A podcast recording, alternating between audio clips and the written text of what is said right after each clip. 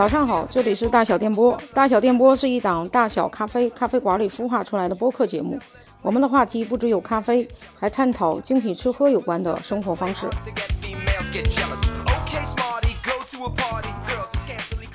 大家好，现在是在大小电波的活捉主理人的现场。今天录制这一期节目是在上海录的，还是我和我的老搭档巴比特咖啡的侃老板。耶、嗯呃，然后我们今天因为是在上海录，我们请到的是上海的两位主理人，是来自于这个 Gentle Maker 的两位主理人，分别是 Lemon 和 Don，跟大大家介绍一下你们吧。嗯好，Lemon 先来吧。嗯大家好，大家好，然后很高兴，因为这次录制又再有缘分跟呃一鹏见面，然后认识了康老板。嗯、我是 Gentle Maker 的 Lemon。嗯哼，OK，大家好，我是 Gentle Maker 的 Don，、嗯哼，然后很高兴能够呃跟一鹏、跟开老板一起来上这个节目。这个寒暄的有点儿 不像传统的这个路数。啊 Gentle Waker 虽然是一个咖啡馆儿，但是实际上还是挺不一样的存在的，因为它毕竟不是跟那些在这个街上我不知道看到的卖十块钱或甚至于五块钱的这些咖啡一样。呃，是不是可以先给大家介绍一下，尤其是我们这些在北京开店的人没有见过的这种类型店，是不是可以先介绍一下你这个店本身他这？一句话骂了好多人啊，从十块到五块的到到这个哎呀，北我们是京的，到北京的全骂了。啊，嗨，又不得罪人，又不是一天两天的事儿。嗯、我觉得 Gentle Maker 最大的不一样的那部分应该由栋来说。OK，那这样吧，那我嗯先来讲好了。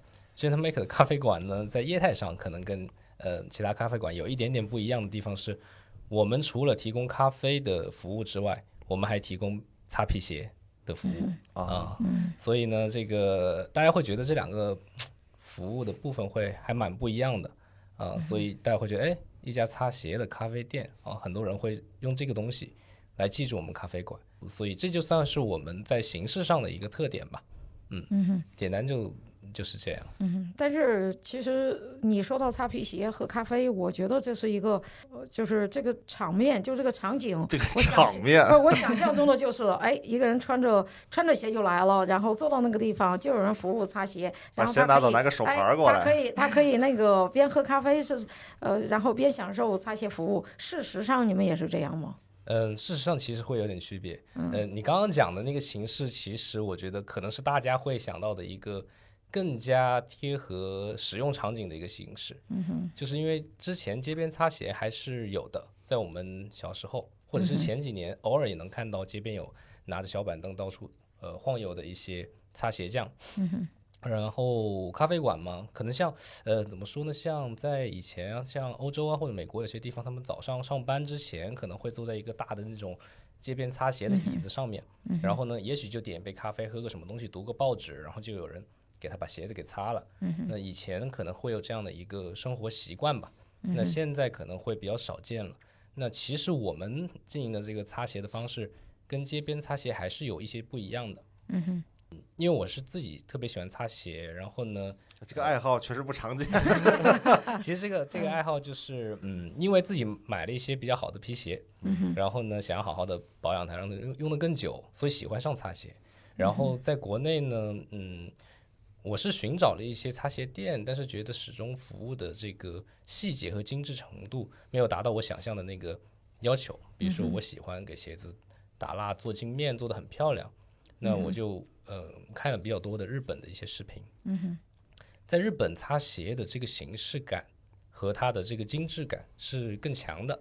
它是在一个皮鞋护理的一个吧台上面，然后日本的擦鞋匠会穿上嗯、比较好看的正装，然后打上领带，然后手脚很利落的把鞋擦得很干净。所以我们的咖啡馆其实也是有点借鉴这种形式，是想把擦鞋作为一个精致的服务来提供给大家的。所以可能跟大家想象中就是坐在一个椅子上，把脚一伸，把鞋擦亮的这种感觉会有点区别。我们是目前是接收鞋子，然后我们拿到我们的工作室，进行那个整体的保养养护，然后做个镜面打蜡，再给到客人。大概需要多长时间？就这个过程？嗯，实操一双鞋子，如果心无旁骛的做的话，其实呃，根据鞋子状况不同，如果它的状态是很好的，我们大概可以在一个小时之内进行一个完成。但现在我们基本上收取的时时间大概大概在一周左右啊，因为我们鞋的量比较大，再加上前期的一些沟通啊，一些细节的处理啊，会让我们会设置在一周的时间是比较保险的。嗯嗯现在的话，有擦鞋服务的这些人，呃，就是这个数量多吗？呃，数量是有的，然后呢，但当然它不像什么洗衣店，或者是像这种奢侈品保养店、这种需求量的大。然后因为现在穿正装鞋，然后又嗯愿意花心思、花时间去保养的人，本来就是一个小数。嗯，但是这这点这点侃老板比较有话语权，因为他就是那个这个大多数不穿皮鞋的人之一。对对对，从来不穿吗？从来不穿。我上一回应该还能追溯到我结婚那天。哦，那可能是刚需的时候会对，穿一下。结婚的对，主要是行业不一样。后来那双鞋呢？啊，那双鞋呢？就就再也就想不起来它了？想婚不起来应该要裱起来之类的。我靠，那这这房房也挺贵的？就就我们这类人什么样？我原来是做音乐的，嗯。然后哦。而且我是做后期的，嗯就是就是我们这些个做后期的人，就是音乐行业的民工民工的那些，什么修音高啊，然后呢做混音啊等等这些，我没有着正装的这个逻辑，而且尤其是在我们那个行业当中，穿着就不容易了。嗯我是真见过穿着秋裤就从录音棚里走出来的，你知道吗？就真的是有这样，因为大家经常住在录音棚里边儿，啊，那后对，嗯所以特别的就是你穿奇装异服，我们倒没有什么特特殊的，你穿正装装属于奇装异服的，我们这儿。我懂。我懂对，后来咖啡行业的话，就就分两叉嘛，有一有一阵儿是特别的，就是特别的走正装这个逻辑的，嗯有一阵儿呢就是特别 chill，就爱怎么穿怎么穿的那个的那个逻辑的。嗯我们又是一干电商的，干电嗯商的又见不着客人，嗯，然后在我们这儿就是就是穿什么都行，只要穿着就可以。嗯所以就是文化不一样，就是文化不一样，所以就是我就会特别的好奇这个。就是在就在您的这皮鞋保养的，包括时间啊，包括整个流程，其实应该去一趟看看。嗯但是我昨天夜里才到才到上海，所以实在是没机会。啊还会有时间的，我会是。对对对，嗯是，因为实际上不仅仅是，虽然是从皮鞋，呃虽然是说擦皮鞋，但是皮鞋可不仅仅是皮鞋，是吧？还有配套的衣服，这是一整套的一个一个一个配饰，是不是？嗯 对对对 是个坑。是个是个坑啊，对，呃，是个很毁三代，毁三代。这个擦鞋其实这个坑还是一个小坑了，嗯但是反正我觉得就是怎么说呢，就是，呃，就是它主要是的，就是你想要擦鞋的这个的动力来源于你有一双自己喜欢的心爱的鞋子，嗯然后你才会想要去花时间去照顾它，就是一个这样的动力。啊，这个这个我有一个体会，我原来大学的时候有一个老师，然后就非常的讲究的一个老师，抽雪茄，然后呢着正装的这个这个这个逻辑。他有一次给我们上课讲西方音乐史，嗯。就跟我们讲说有有一年他一个朋友送他一身西装，啊一万多美金送一套嗯西装他说我不要，为什么不要？他说我穿上这套西装之后应该穿什么样的鞋，啊，打什么样的领带，要配齐，戴什么样的手表，嗯开什么样的车。嗯所以我不能要这个，要了之后配不上，就啊搭不上说理，然后告诉我们说，你知道，就是从兜里掏出一个，就是就是一个钱夹子，说嗯男人的奢侈品是很昂贵的。这是我们对于这一类的一个了解。在上学的时候，就有老师确实讲的这个。嗯，就是可能我觉得现在的男生的娱乐里面，我觉得我自己觉得啊，就是擦鞋可能是从以前到现在都会保留的一个小小的爱好吧，一个小小的爱好就是人畜无害，这个爱好。定期打理打理自己，就是保持一点仪式感呀，嗯让自己出行的时候，哎，好像有一点点不一样。我我我可能就是做了一个 high shine，给鞋子做了一个亮面，然后感觉哎还是。我觉得主要是在自己的心理上提高一下这样的仪式感和自信的这种东西是。不是这个过程也是提供了一种跟那个禅定一样，你知道吗？就是那种状态，心流投入，是是是，嗯你擦鞋擦进去的时候，就感觉时间停止了，就外面的东西就没有什么，你也太听不太见了。然后你就很用心的在做一件事情，我觉得对我来说是一个我很享受的一个状态。特别是有的时候工作或者是社交很琐碎的时候，你很难找到一件事情让自己可以完全放下其他的东西，嗯然后去做。我觉得这样一件事情本身是很重要的。那我可以选择擦鞋，擦鞋是我现在的解压的一个方式。嗯，就是擦鞋那两个小时，你可以理所应当的不回任何电话，呃不回任何对，因为我在在工作，在工作。对，对，就跟上了飞机一样。那其实你们过往的工作经历会跟你们现在做的事情有任何关系吗？工作经历确实是没有关系啊、确实是没有。但是我觉得我念大学的地方是对我产生影响的。我之前在英国念书，嗯然后其实，在英国念书的有一批朋友，其实有一部分是会被英国的这些身装的文化所影响的。嗯对，然后我觉得这个文化影响了之后，我们呃回到上海，就回国之后，我们生活工作当中会保留对这部分文化的喜爱。嗯啊，喜欢身装呀，喜欢研究皮鞋呀，然后喜欢这样的一些呃聚会啊，或者一些生活方式。嗯然后这个是对我现在的工作产生影响的。但其实我本科学的是土木工程，哎呀，那穿成这样去土木工程，确实有点费衣服。呃对对对，就是因为我大学学土木工程的时候喜欢上了西装，啊，然后呢，第一份工作确实在工地上上班，然后没有办法穿西装，对，让我觉得哎不行，我得就为了穿西装，也得把工作给换了。是是是，后来我就换了工作，我就我又我又去过金融的行业待过，我觉得哎，好像金融行业大家都可以穿西装，嗯啊，但后来发现可能金融行业也不太适合我，嗯哼，我又转到了其他的行业，又做了做过商业地产，就可以穿西装，然后再后来我就自己出来做了这个你咖啡看看，嗯。为了一个人，一个人为了为了穿件衣服，容易容易吗？对对对对。拉曼呢？你的工作经历我对对，嗯，就是跟今天你从事的行业有什么关系？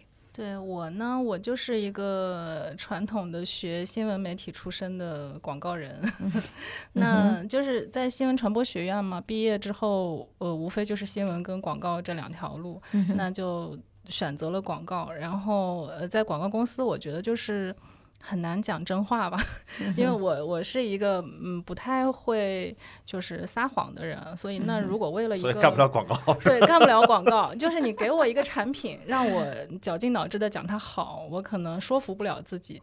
所以我之后开始，无论是做自由撰稿人也好，还是做一些策划人也好，我可能都只。只选择我自己真的觉得我能写出东西来的，能传传达出东西来的这个品牌或者是产品。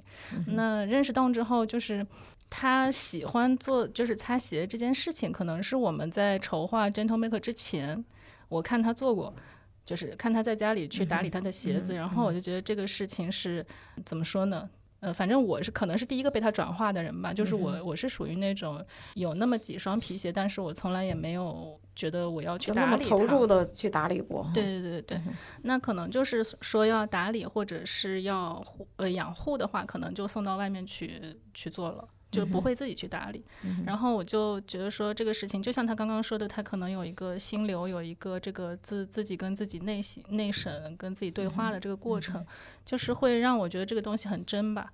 很好嗯，对，所以我我本来是一个，就任何东西只要让我看到它真实的一面，我都会很很感兴趣的。那我就觉得这个事情如果真的想做，它可能会很难，市场很小，然后你要对话的这个群体，你很难去转化它。然后，如果在中国这个市场，在尤其呃，就是在上海吧，上海已经是很海派的一个城市了，已经有很多就是接受西方教育或者是接受海外教育的这个客群在了。然后，怎么能让这个知道这个东西的人，让他们觉得我们够专业，然后让不知道这个东西的人能被我们转化，这个是非常难的。有嗯，就是到今天来说都是很难的。那但是我觉得这个东西够好，所以我就决定陪他一起做。挺好的。说实话，你们现在做的，呃，能够开一个咖啡馆，还能够跟自己的生活，呃，你们经营的品类跟自己的生活也这么接近，这已经很幸运了，是不是？嗯，是是是，算是吧。嗯，对。嗯，确实在经营上其实是怎么说呢？可能还是会遇到一些呃想做的事之外的一些工作，肯定会有的。嗯是但是开店这个开门店那你看看，康老板这下又有话题说了。这要是但那是您凡一个月，的话题，那哎是您的话题这。是要是一个月以前，他未必 关于开门店有什么话，现在他也有他也有要说的了，有故事对，因为我刚开店半个月，哦，对嗯线下店，对对，现在刚开半个月，然后可算就特别理解张老板这种开了好多年店的人，真是那绝对是社交家，是是是是，对，都都得能搞定才行。是对就会变得很琐碎，很多对事情对对，没错没错，尤其是我们楼上是办公室，我们的一楼相当于把办公室的一楼改成咖啡馆，然后就老要楼上楼下跑，不定什么人来。哦。然后呢，那这个我们在园区里面还算比较稳当，然后嗯他们街边胡同里的店就更更困难，开起来这琐碎的事儿会更多。对，嗯。是。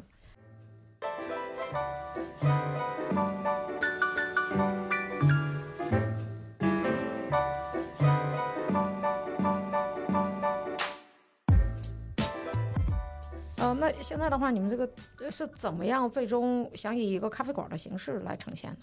我们就是筹划 Gentle Maker 之前呢，有去日本考察一下，因为在日本呢，擦鞋这个事情它已经变成是可以打比赛，就是跟做咖啡一样，可以打比赛的。太那我们去神奇了拜访了一下名古屋的一位算是冠军吗？他呃，他没有参加比赛，但是他哦是在名古屋很有名的一个擦鞋匠。嗯，对，去拜访他的工有作室，名的擦鞋匠，对，还还蛮有嗯趣。嗯，在说实话，在日本这个行业，它就跟我们送衣服去干洗店一样的稀松平常，很日常。那但是呢，去呃这些就是下班的日本的这个上班族的男士，他们去送鞋的时候，可能会在那个地方坐下来等等处理的这个过程当中，可能会喝一杯酒，喝一杯威士忌，因为这个是他们下班之后的夜间的一个消费的呃习惯。那么在在上海，在中国，我们觉得这种消费习惯得做一个在地化的转化。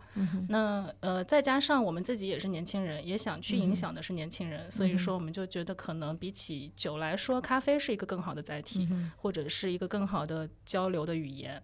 然后再加上可能我们俩自己也是。嗯，咖啡用户，对咖啡用户，就是从爱好者做呃转变成经营者吧，我觉得这个也是一个自然而然的过程。嗯，以贩养以贩养吸嘛，是这样。那你们在这个开了这些店，也虽虽然有自己的爱好在做支撑，但是毕竟咖啡馆的经营我们都知道很琐碎。嗯。呃，有什么经营中碰到的事情是超出你们预期的，或者是说什么事情是你从来都没有想过，怎么就来了呢？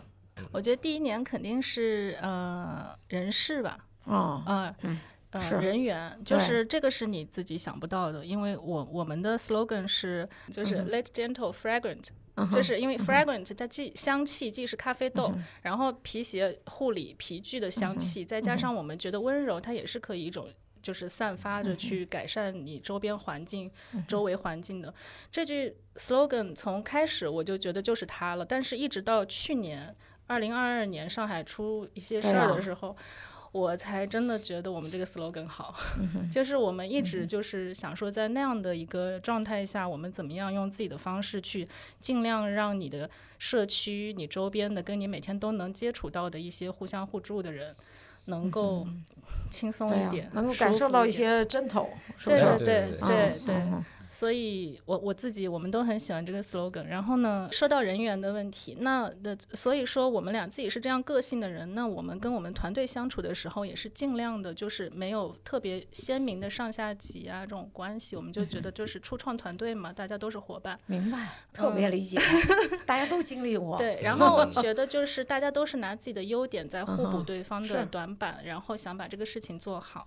那当然，每个人每个个体的想法、想象力也好，他的心也好，都是在不断的变化当中的。我觉得这个变化是常态。嗯，嗯，就是变化是一直会发生的，所以说我们就不断的要去面对，呃，解决一些人事问题啊，或者是尤其是在皮鞋护理这一块，就是因为它太新了。嗯你在上海招一个呃现成的能上来就做皮鞋护理的同事是很难的，你要去花大量的精力跟时间去培训他。那是，培训好了，他感不感兴趣呢？他愿不愿意继续做呢？这都是一个要打问号的。所以在这上面投入的精力远远超过了我们一开始的设想。嗯，对。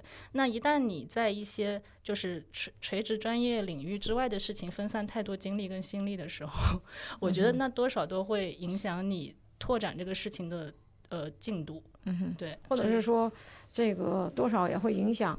就本来这这是这这这就是一个自己深爱的事情，是不是？嗯结果嗯现代化处理很多其他事儿。嗯，我们在开店之初的话，在人事方面也碰到很多挑战。我最害怕被员工叫去谈话，说老板，我要跟你聊一聊。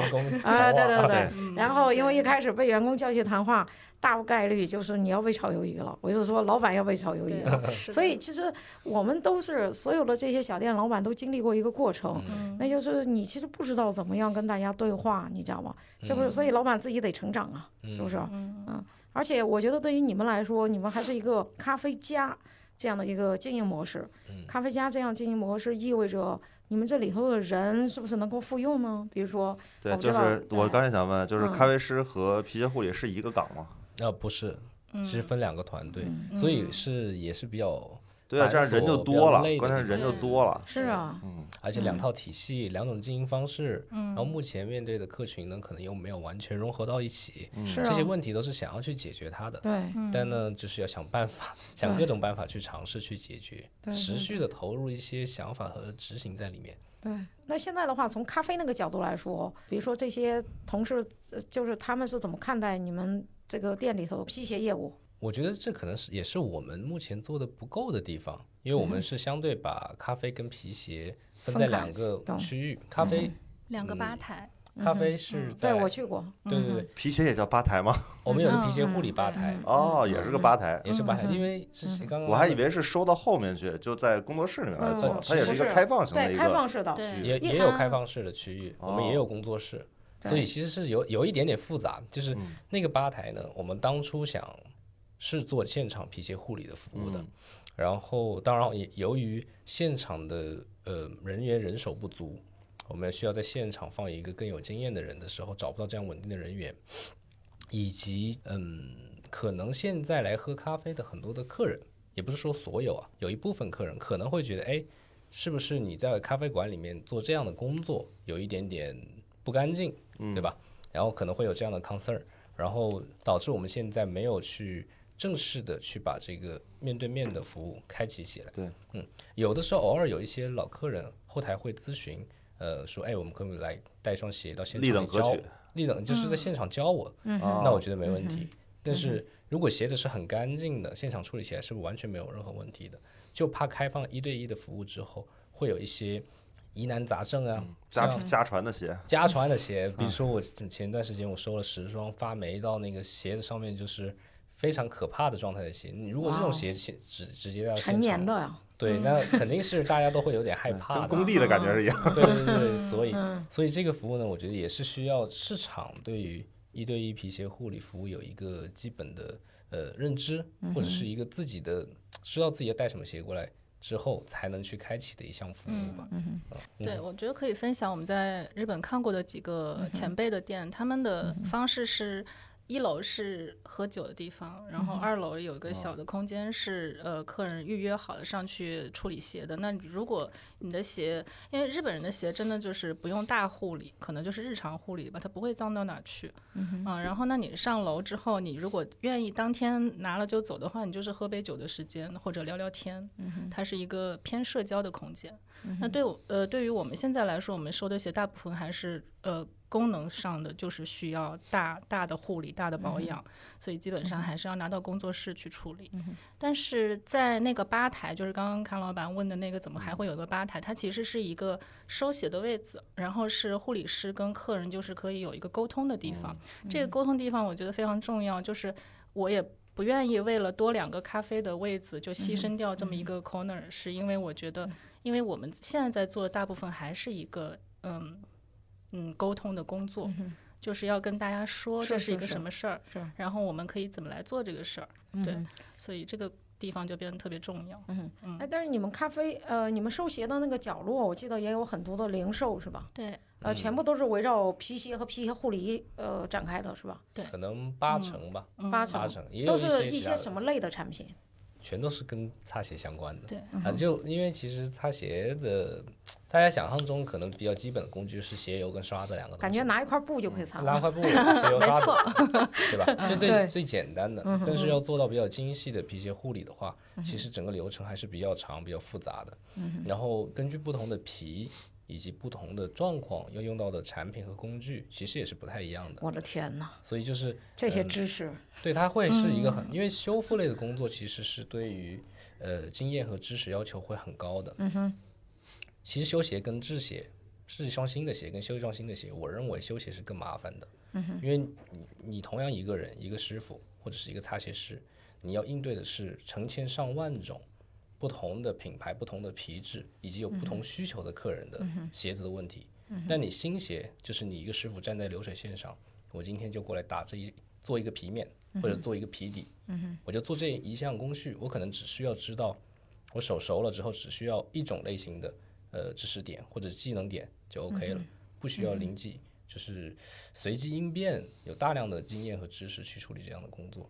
所以我认为，其实修鞋对于人的要求或者是判断能力是更高一点的，也是更麻烦一点的。嗯。那护理鞋的这些油啊，或什么蜡呀、什么之类的，你们这些这些品牌都是可以从国内，呃，它的供应链也都是可以解决的吗？嗯，我们现在大部分还是在用一些进口的鞋油、鞋乳产品，嗯啊、然后因为我们其实也尝试去找一些国内生产的鞋油、鞋乳产品，嗯但是我们发现其实，嗯，在用到高档皮具的这些化工化料的工厂的时候，他们也是在用大量的进口的国外的产品，所以就这个上面，我觉得在花料上面，嗯，做的比较高端的可能还没有。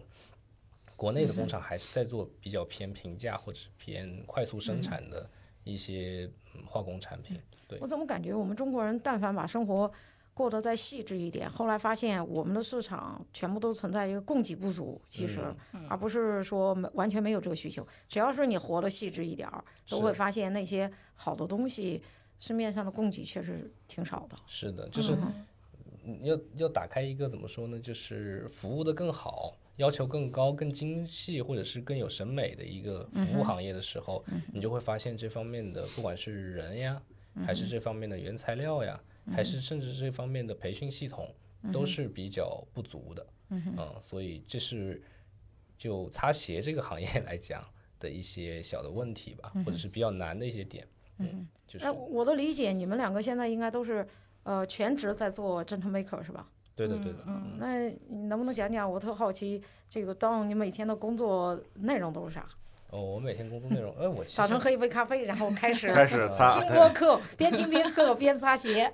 其实我觉得，作为作作为门店的主理人或者品牌主理人，就没有很 routine 的工作，就是一个怎么说呢？一个救火队员，或者是一个补足，就是哪里不足往哪里补。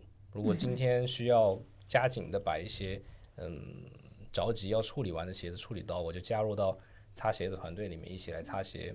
如果今天有一些需要嗯沟通的一些商务呀，或者是一些呃订单类的工作，我就要补到订单类的工作。如果需要做内容呀，需要一起探讨呀，就会跑到内容那一块儿。所以就是比较嗯琐碎一点。嗯嗯哎，现在你们咖啡这一块儿的话，是团队有多大？嗯，咖啡我们就是全职的咖啡师十四个，哦，哇，其实你可以讲一下你们店是有多大，因为多少个？十四个还是？四个，四个四个哦嚯就因为实际上一个店，对，我说全职咖啡十四个，我哎说我的天哪！有四个店但是事实上但是事实上他们店也不大，嗯，嗯，对我们店50个一共平方，一共是五十十个平方四五。十个平方，，但是你要知道那个那那个加上你们俩站着就差不多了，就差不多满了。有这么胖吗？哎，不是不是每个人都像侃老板一样拥有一个五百平的一个办公室的。啊，对有羡慕。座座位可能 只要都足够郊区就没问20个了对，那对我们俩其实嗯，能够平衡现在这种呃工作密度的话，就是分工嘛。我更多的去负责咖啡运营的部分，然后动的话就可以更投入在皮鞋护理的这个部分，因为就像刚刚聊的，就是前期的这个。投入还是要挺大精力的。那咖啡它其实是一个相对成熟的市场了嘛，你只要找找准自己的定位，然后把团队经营好，把品控做好，其实就就 OK 的。那我其实我的工作状态的话，在去年有发生一个大的转化，就是有在解封后，嗯、之前的话我是自己冲进吧台里面去帮忙的，嗯、在刚开店到就是刚开店的前两年的时候，我是经常去站吧台。现在开了多久了？Gentle Maker。嗯、到五月份就是整三年嘛，OK，我们二就是伴随着疫情开始的嘛。嗯真不容易。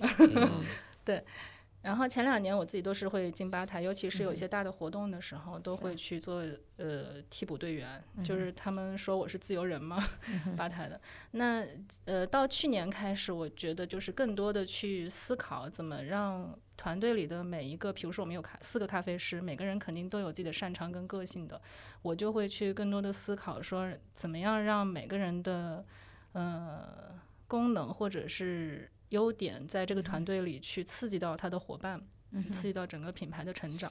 嗯哼所以更多的去跟大家做一些呃建设上的事情。其实我觉得这这部分也是因为我我那年夏天见了一鹏，你跟我们聊到半夜，哦然后讲了很多你在团队管理上的一些心得。被洗脑。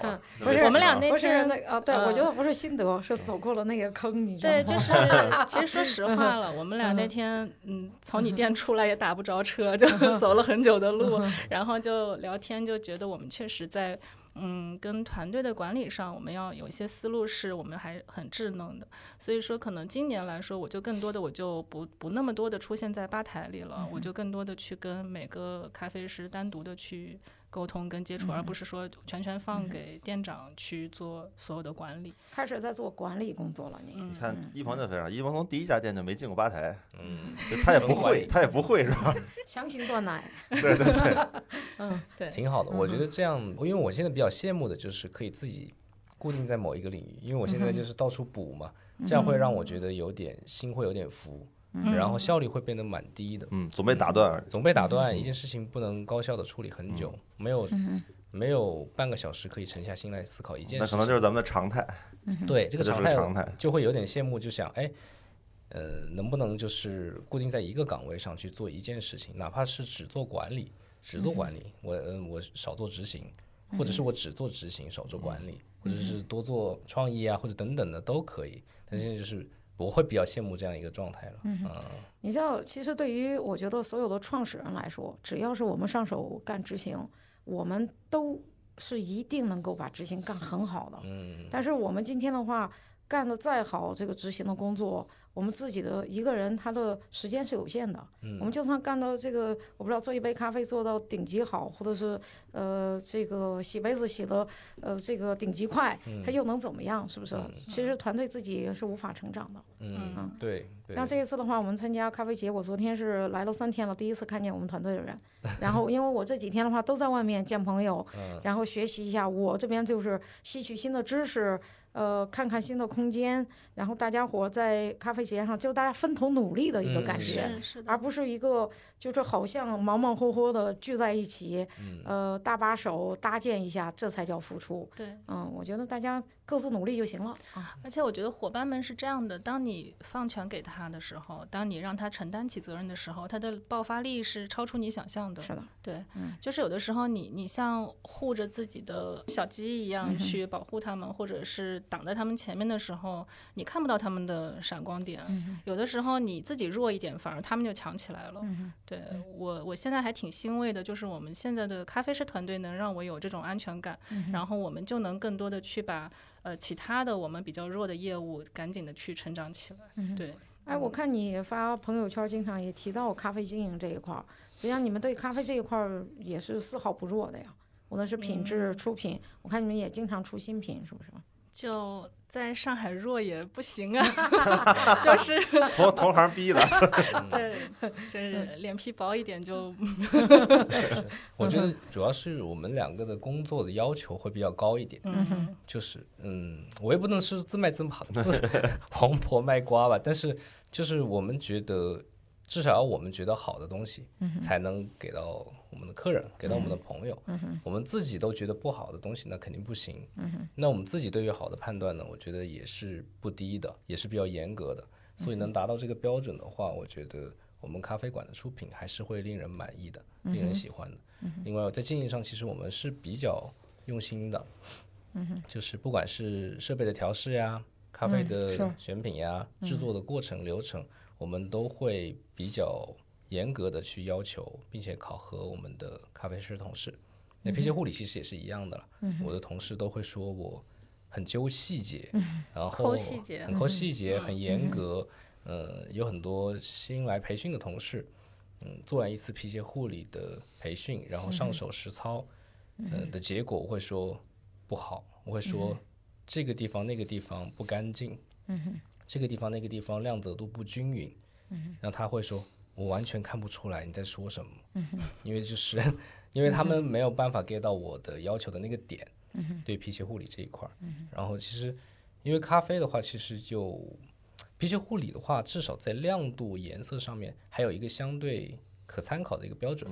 那咖啡的口味上其实又是更加因人而异的，所以我们的流程更加多的是控制嗯咖啡豆、咖啡出品的稳定性，嗯然后是每一个动作是否干净，嗯然后口风味的话，我们在选豆上，其实我们就尽量选好一点的豆子，嗯确保嗯大家被喜欢的可能性更高一点，挺好这。就是我们能够把控的细节，尽量把控。嗯，那在皮鞋这一块的话，你们的团队团队是有多大？我们团队嗯很不稳定，其实就是我们就是成为一个当代擦鞋匠，这个不是那么具有吸引力吗？难道对于很多人来说？我觉得可以那个很吸 吸引力是双刃剑吧？我觉嗯得哼，就是他如哦果全在自己的想象力的话，他就现实那一层。我觉得很早以前的时候，咖啡师的作为一个职业也是这个样子的呀。对，的所以都是有一个过程嘛。对对，都都有一种心比天高，命比纸薄的感觉。我觉得这个行业能不能够长久或者是蓬勃的发展，就取决于这个行业能不能吸引更多的人进来嘛。对，但我觉得能不能吸引更多人进来是，也是因为有想要做这个的一些人，他能不能建立一个好的体系，或者是给到进入到这个行业一个很好的成长，或者是稳定的收入。那这一块儿，我觉得就我自己而言，还没有做到一个很好的状态。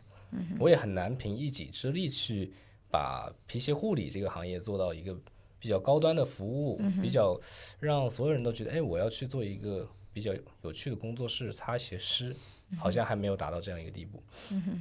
但我的想象是能够这样做，所以我也在努力去做这样一些的合作，跟朋友去聊一聊，一跟同行的朋友聊一聊，建立一些团队的标准，尝试去建立一些小的团队团体，然后制定一些培训的计划流程，然后嗯，给到培训后的同事一些稳定工作的机会，这个是。我今年正在主要筹备的一项东西，就希望能够进入到这个行业的人能够越来越多且越来越稳定。甚至于从这个行业里头也能够有他们的一个职业职业发展路径，对的，而不仅仅就是在这地方做一个擦鞋匠，也止步于擦鞋匠，是不是？是的，是的。是所以，而且我也希望有更多的同行出现，就是越来越多的人就现在还不大好找同行是吧？不太好找同行，相当难呀，他对是，嗯，就是怎么说呢？就是很多的其实是有的了，嗯，但就是嗯，要求和风格会不一样。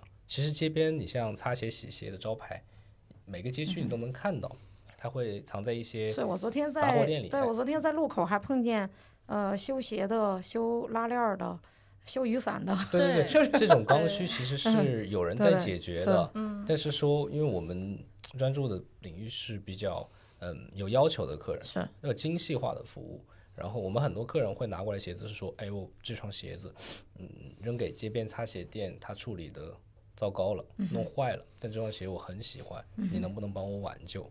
所以要处理这样的问题。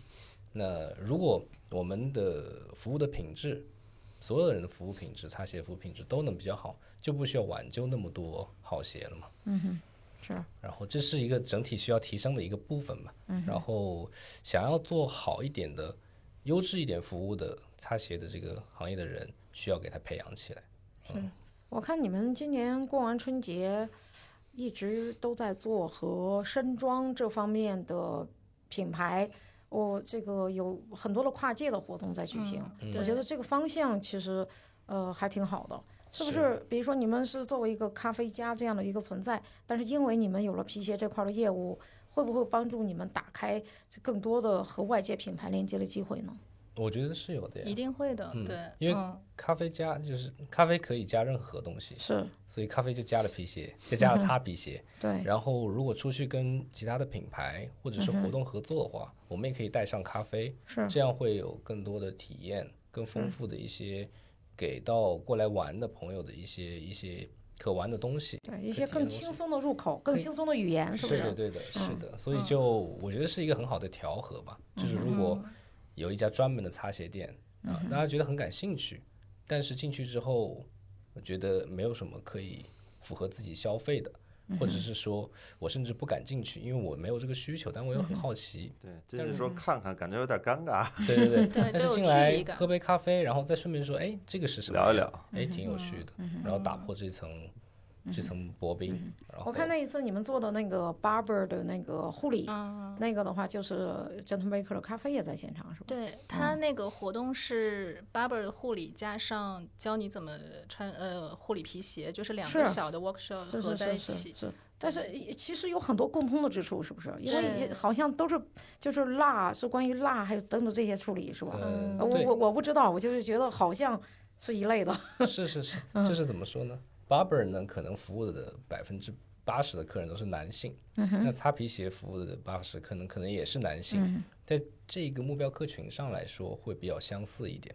然后呢，barber 的男性用户又比较喜欢梳油头啊，或者是就是比较怎么喜欢用光亮的东西吧。那擦鞋呢也是光亮的东西，然后用到的东西都是蜡，一个是发蜡，一个是鞋蜡，所以就其实有很多共通之处啊，有很多共通之处，而且都是给人做服务的行业嘛。然后你 barber 呢，就是会有一种复古呀，一种比较以前的年代也比较比较正式啊的着装啊等等的这样的一个风格。我们想做的皮鞋护理也是回到那个时代的一个风格，能够在服务之外提供给到客人一些有文化或者是有内容方面的一些额外的一些影响和趣味吧。哎，那你们是现在，比如说去喝咖啡的很多客人，是因为呃知道 Gentle Maker 在做什么而去的，还是呃他们就是一个咖啡用户，甚至于是路过，然后他们进去了，发现你们还有呃跟皮鞋相关的这些的？嗯，我就是我想，我特好奇你们在上海有没有逐渐建立起来一个专属于 Gentle Maker 自己的一个社群？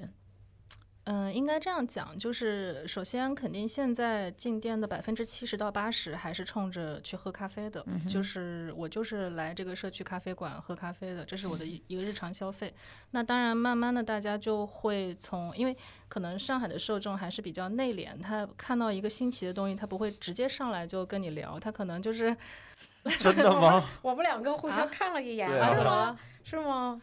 我我们哦店里的客人都比较害羞，可能都已经是老客人了，人来了都 都已经就是跟我们都没有搭过话，但是那可能就是偶尔有一次可能呃搭上话了，就会问，哎，你们这个吧台到底是干嘛的？就是问旁边那个皮鞋护理吧台说，你们这个吧台到底是干嘛的？然后才会慢慢转化到认知我们还有另外一块业务，啊，这是比较前期的时候。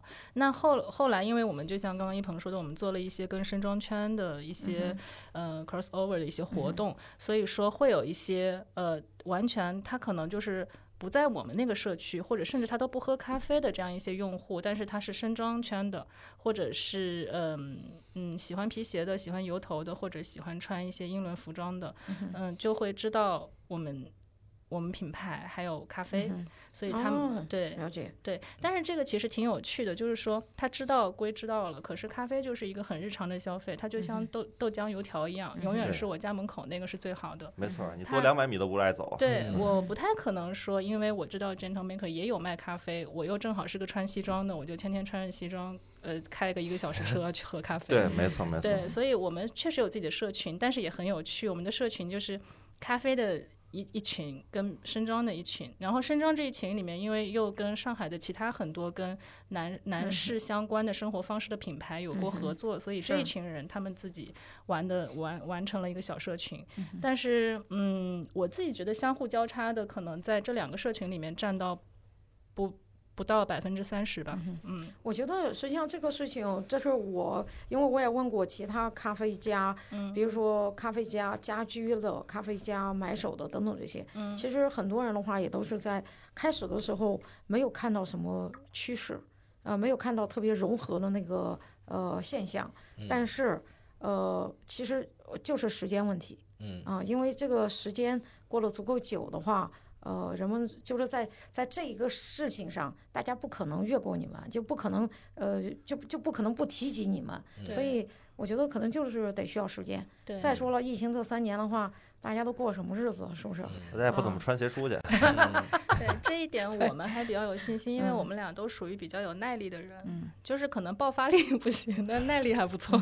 耐力型选手，对，就是比较能坚持，嗯然后比较容易。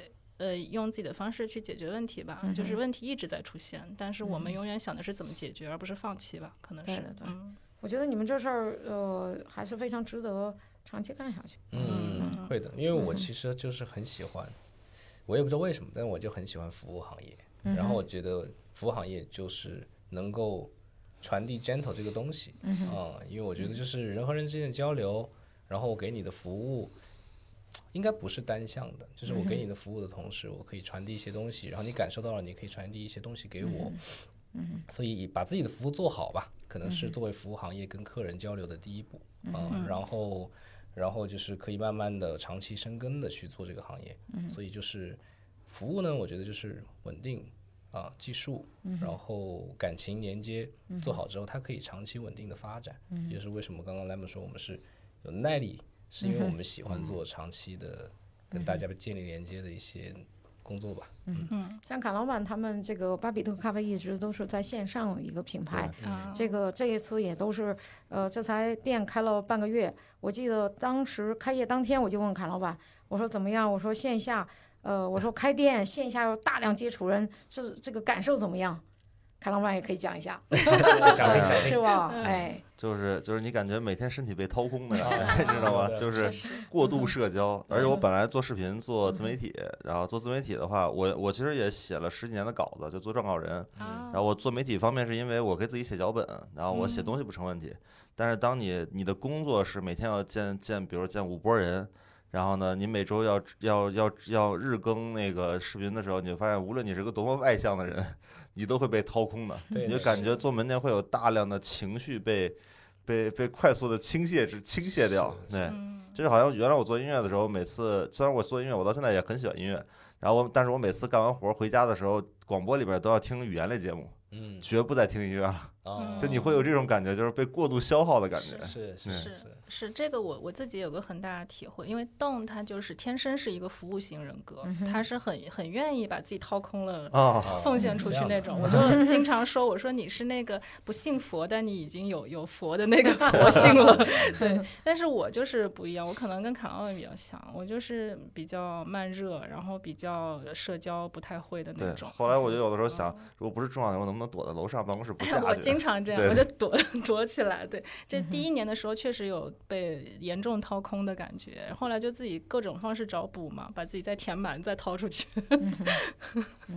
对。哎，现在那对于 Gentle Maker 来说，呃，从经营的角度来说，开店是一个，或者是说你们未来还打算开店吗？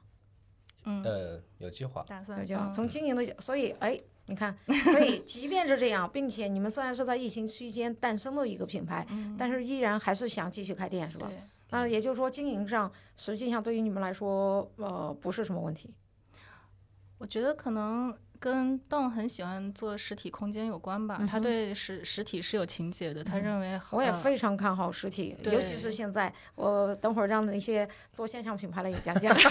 现在也实体了，就就是 对，我我是很空很喜欢场域这个东西，他很喜欢实体经营，那我们就觉得一些真实美好的事情可能就是需要在实体发生的，嗯哼，对这个东西不能丢，呃，线上的东西我觉得再厉害再再精进，但是实体的东西还是不能。丢啊，因为我们就是实实在在的人嘛，嗯，所以有好的机会，我们一定会去探索第二个、第三个空间，这个是肯定会的。如果自己能力 OK 的话，我觉得，嗯，因为我觉得，嗯，当然了，开店的基础是营收稳定，嗯啊，是团队运作的稳定。然后我觉得在上海是有这个市场的，嗯然后呢，当然前提是你要做的好，做的也不一定说得有多好吧，至少把自己那个社区。给服务好，然后给了好的东西嘛，然后这个社区呢，可能不会给你一些爆炸式的增长，它的量就在那边。对，但是你能够稳定住这个社区，然后，嗯，上海的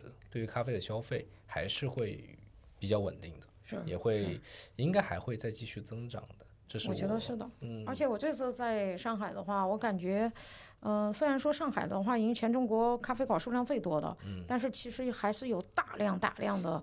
呃，独立的店铺，他们的水准，呃，不太像是上海这个市场应该出现的，哎就是非常奇怪的一些呃一些主题的咖啡馆，特别奇怪的一些审美的咖啡馆，在哪所以里看到？非常 多。我就在 那个那个叫什么 长寿路那边儿。啊啊、哎呦，我觉得哦有很多，而且我在呃我现在在上海，基本上到哪儿就是就可以搜一下咖啡，看看附近都是一些什么品牌。嗯，其实那些品牌出现，就大概率判断那个区域是一个是一个什么样的情况。对对对。嗯然后你看，我是说那个地方，在我看来，那可不属于呃上海的郊区吧？我是说长寿路那边。啊但是你看，你看那个那边出现了很多咖啡馆，都很奇怪啊。嗯你知道这个，而且完全不是冲着做品牌去的，起的名字都是各种。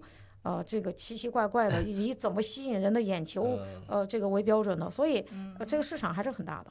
市嗯场是大的，对而且上海其实怎么说呢？我觉得经营压力是大的，嗯所以呢，对于大家的变现能力的要求呢也会高。嗯，有的时候我们会去上海以外的城市探索一些店，会觉得会有水准，还真的还蛮高的。对是啊，这房租好便宜啊！而且哎房租很哎便宜，因为他们有更多的时间和精力可以钻研咖啡投入，到咖啡本身上，可以少花一点点时间去想我这个房租今年今今天的指标是多少，人员指标是多少，对然后呢有这个空间，然后当然他们的营收呢可能因为当地的消费没有那么高，也不会特别好，嗯，但足够了，足够让他们让自己的咖啡变得很好了，我觉得这是一个很好的状态。所以上海就是你还是得分很大一部分精力去想，呃，营收这件事情啊，不然就是会难以在上海生存。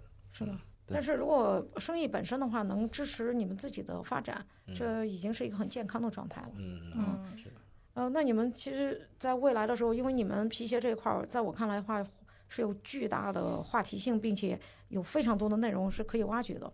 你们自己有没有这这个计划，在内容这一块儿的话，就我不知道形成一个体系，或者是做更有逻辑的一些呃输出输出，你知道吗？是不是？是，嗯我觉得应该要做，所以对，今年 因为这个明显是一个高度可视化的，是啊，就是它不论是图文还是视频，它是高度可视化的一个内容。嗯嗯。前面几年做的很少，基本上没有做内容。咖啡的内容呢，有也就以自己的公众号、自媒体更新为主，也不太做很多的专业的推广或者是视频的拍摄等等的，做的比较少一点。就是像经营一家家庭式的这种服务的咖啡馆或者是皮鞋护理店一样。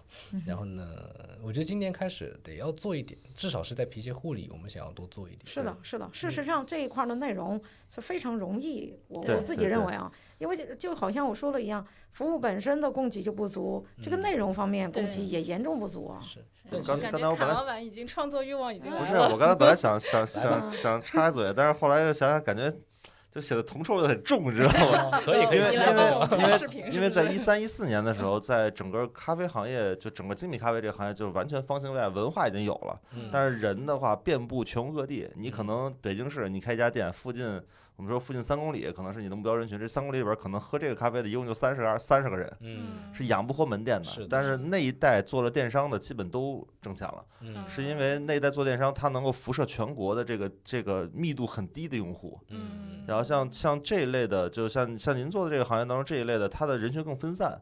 分然后呢，对，大家可以为了买辆车，比如说开车四十公里跑几个 4S 店对比价格。嗯，但是如果这就是买杯咖啡就二十块钱的话，他就没法开这么久的车来来干。嗯但是如果这个这个服务高度的非标，嗯又高度的有价值，嗯那其实是可以辐射的面积更大的。嗯，只不过就是如果一旦它电商化的话，你所能够人与人面对面传递的内容就少了。对嗯对，但是起码能够激活更多的需求。至少在传播上来说，在在你的用户群上来说，是可以完全打破这个地域的界限的。嗯因为各个城市都会有，就是有这个就是很 gentleman 的、很精致生活的这部分人的那个需求，只是说它太过于分散。对你拿店面来覆盖的话，就就很困难。是的，是的。嗯，其实我们有收一些全国的客户寄来的鞋子，对，但其实因为我没有做推广，其实收到这些鞋子也是上海的朋友或者客人推荐给他在，而且这个东西很非标，它不嗯。是一个标准化服务。就不是替代性比较对对。对啊，对呀、确实要做一些这些内容，让大家知道有这样的服务。对，是。嗯。一旦打开了这个界限，可能它的用户人群就看起来不小了。嗯，是因为你的辐射的面积变大了嘛？否则你的你假设我们把这个服务辐射附近哪怕十五公里，嗯。其实人群还是少的。嗯。嗯但是这波人真的没有那么少。是对是，你想想做这一块儿的话，从全国范围之内来说，呃我我不知道，我觉得任何一个城市都有对这一块需求的这个人群。他的他的可能整个城市都没有这样的服务。是啊，是是啊，是嗯，所以你这个，所以我认为你们做皮鞋这一块，从一开始就应该，呃，放眼全中国，是是哦，对，立足上海，放眼还有一全国。个还有一个小的原因了，嗯是我觉得在技术上的问题导致我没有那么敢去做内容、做推广，是因为我们现在的工作的，嗯，我对于这个处理嗯鞋子之后的效果的要求是比较高的。嗯嗯，就是如果我找，其实市场上是有很多会擦鞋的人，但大部分以老师傅在鞋厂的为主，他们擦鞋效率也不低的，大概他们可能要，比如说打蜡这个环节，他可能二十到三十分钟就能完成，但是他能打出的那个细节和亮度却是远远达不到我的要求的。嗯，然后对于皮革的护理，其实有很简单的方式，很快速的方式，甚至五到十分钟就能处理的，但我们不想用那种方式去做皮鞋的养护，所以这会大大的增加我们的时间成本、工时，工时，特别是遇到一些，其实大部分现在收来的鞋子都没有说什么状态很好，我一个小时能处理好的，根本没有。大部分客人都是鞋子有问题了，对严重状况，大家都是来看病的。都是过来，对，都是治 不是来重保养病的，你知道吗？嗯都是来解决问题的。这个解决问题的时长会拉得很长，然后有很多疑难杂症是，嗯，可能是现在国内没有办法能够处理的。我会咨询很多同行或者是做化工的朋友，都没有很好的方式，我得重新去想办法，去从去采购不同的嗯一些呃皮鞋护理。或者是皮革保养的一些产品，去做尝试，去解决这个问题。然后所以它其实整个的知识体系，你都要从零开始搭建，是不是？嗯，对，不算完全从零，但是因为我会去看国外的一些博主或者是一些处理的比较好的人，然后我也跟日本的一些主理人或者是一些嗯做护皮鞋护理商品的负责人有保持沟通，我会跟他们请教，所以这方面好歹我还是有一些方向的，不需要完全从零去摸索，像神农尝百草一样，太难了。但是就是但是在国内确实是会困难一点，所以这个会导致我们效率比较低一点，有的时候，所以也会让我担心，哎，如果真的开始做内容，好，花一部分精力做内容，首先需要一些精力。那这个时候内容做出去了，有有有订单增长了，那我做不过来，导致了不好的客诉，或者是我们运转不过来，培训不过来，会让自己是不是陷在麻烦里面，这是一个担忧。嗯典型的匠人精神，匠人文化就是这样的一个思考，是是？是 是，思考逻辑是这样的。啊，对对对，身边其实很多做鞋的也好，或者是做这一块儿的朋友，就是喜欢做匠人、喜欢做研究手手工艺的朋友也好，很多人都是从这个方向去思考的。先先得磨练自己的技术，然后再做内容。嗯哎，我们刚才讲了这么多，忘了问一个重要的问题，就是擦鞋多少钱？哦 是不是？忘了问了哈？嗯。哎，我们我们是这样的，我们基本的皮鞋护理服务是我们比较推荐的招牌服务是高阶护理。是整个一套流程做的很完整的，鞋鞋做完之后会很漂亮的，呃是，都包含什么呢？包含从除菌杀菌，然后从鞋面的整体的清洁去污，然后鞋面的养护滋养，然后做一些颜色的补色，但不是重新上色，是做在原有旧化的基础上做一个颜色的修复。然后鞋的鞋边会做打磨和重新上色，鞋底会做保养，然后鞋头、鞋跟再会做 high shine，会做那个镜面抛光，然后最后做完了会给鞋的内里做除臭防臭，然后一整套流程，服务费用是两百三，嗯，但有可能之后会有一点点小小的提价吧。听着不贵啊。嗯，可以嗯啊，。那一般都是这鞋一般多少钱啊？鞋价格，嗯，大部分会在三千以上，但今年收到的基本在万元左右的鞋子会多一点。嗯然后，嗯，其其实提供万元鞋子左右的客人的鞋的状态反而会好很多。对，毕竟有好多双嘛。毕竟，呃，他因为他那双鞋，他可能鞋比较贵，他就比较爱惜一点，所以他不会穿的特别糟糕。然后有的时候反而是一些嗯售价比较低一点的皮鞋，它的状态是很糟糕，很难修复的。那他要承担的修复费用也会变得很高，啊，所以这里面也会有一些沟通了。我觉得所有行业都是这样。嗯。啊，我觉得这个就是你说整个社会就是这个样子，是吧？你买了便宜的东西，它当然维修维护成本就会是的，就会更高了，是不是？嗯啊，我以为你要说的，一般钱多的事儿都少了。也是，哎，对呀、因为嗯反正我觉得这跟客人自己的对于鞋子的保养的状态也是不一样的。是的嗯有好鞋的人，他本来他就会有一个比较爱干净啊，或者是想要爱惜它的一个状态，所以拿过来鞋子不会太糟糕。那未来的话，你们会有呃工作坊吗？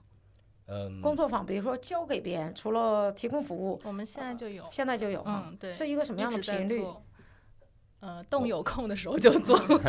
打扰了，嗯撤回我的问题。是你这个一直在有，说的跟人家的一直在有是两个一直在有。哦，是这样你你的你的意思是一直可以有，啊他的意思是一年有一次就是一直有。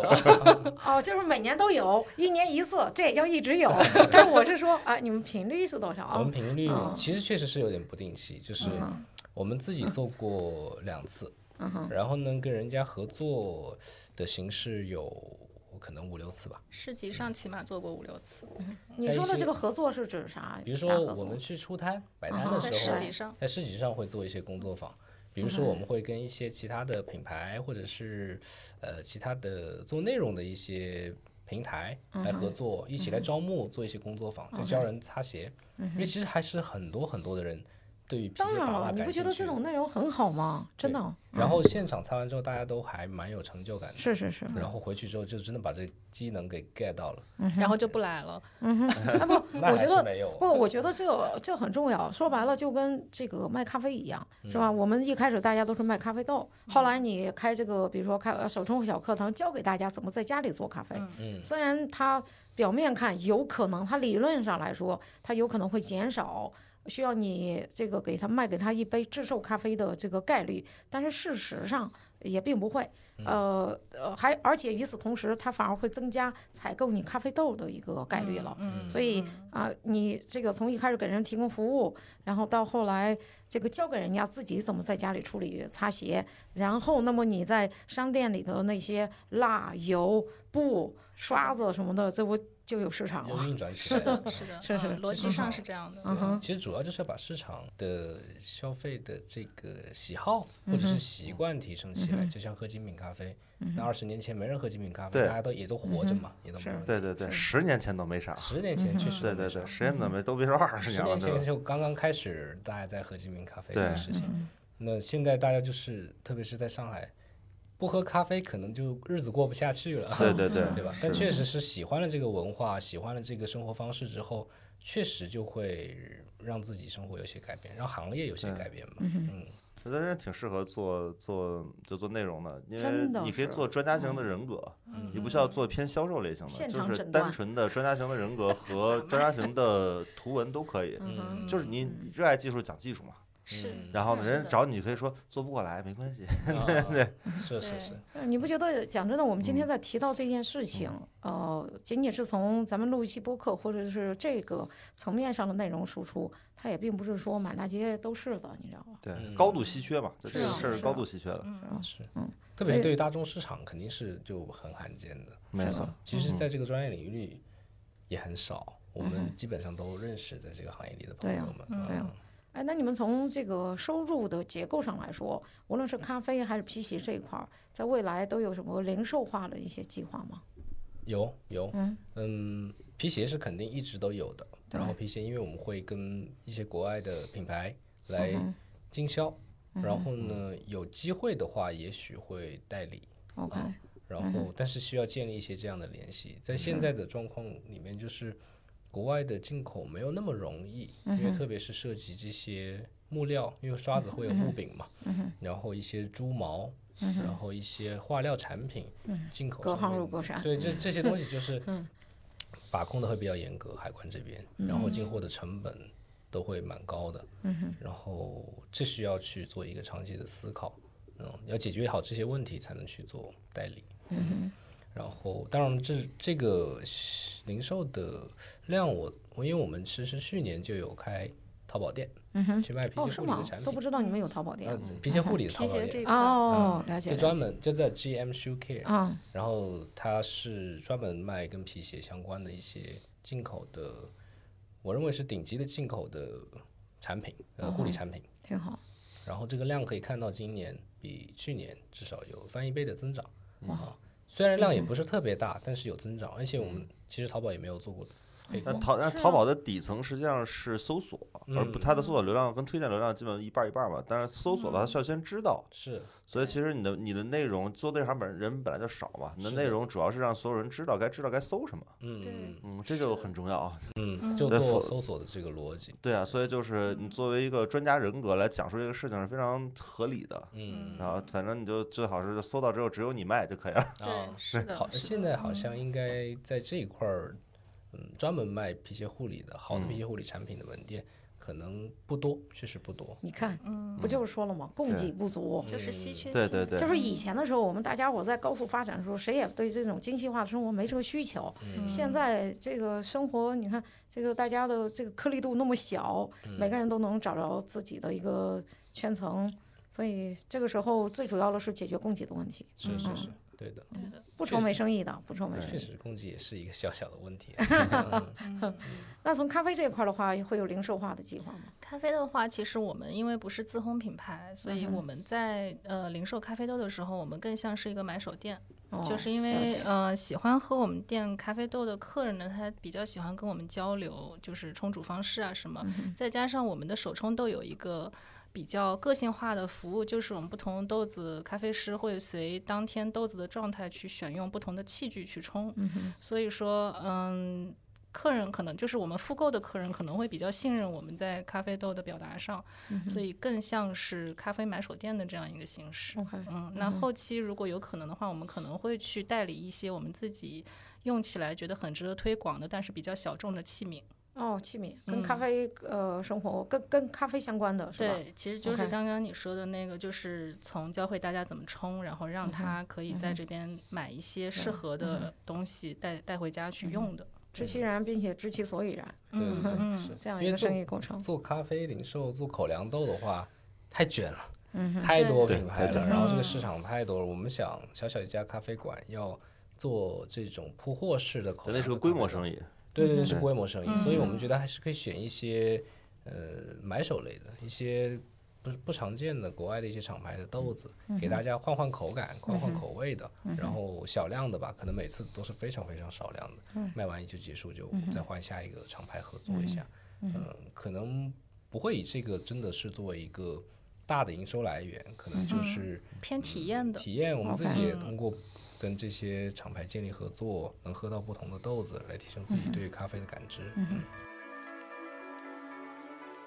那我们今天就录到这了，谢谢两位嘉宾，谢谢侃老板。谢谢谢大家，谢谢谢，拜拜。拜拜。拜拜。今天节目就到这里。如果你喜欢这期播客，请把这期播客分享给你身边也听播客的朋友。大小电波，下周三见。always very sincere with you.